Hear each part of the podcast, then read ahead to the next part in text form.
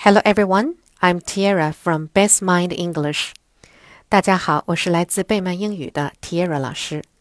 今天我们讲的故事是《The Greedy Dog》，贪婪的狗。One day, a big brown dog found a nice stick in the park. A little dog saw the big dog's stick and wanted to play with him. However, the big dog did not want to share. He picked up his stick and ran away.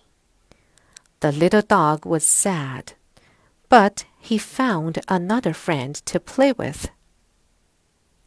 On his way home, the big dog walked next to a pond. He looked in the pond and saw another dog. That dog also had a big stick. The big dog wanted to take the stick from the other dog. So he opened his mouth wide. The stick dropped into the pond. So the big brown dog had no stick and no friends to play with.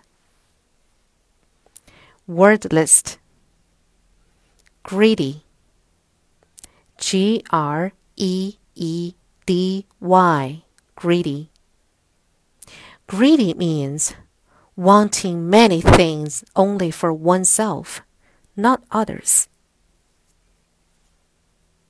Stick S T I C K Stick Stick means a long piece of wood.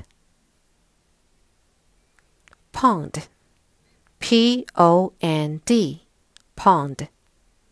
Pond means a very small lake. 好了，今天的故事就到这里了，晚安喽，Good night。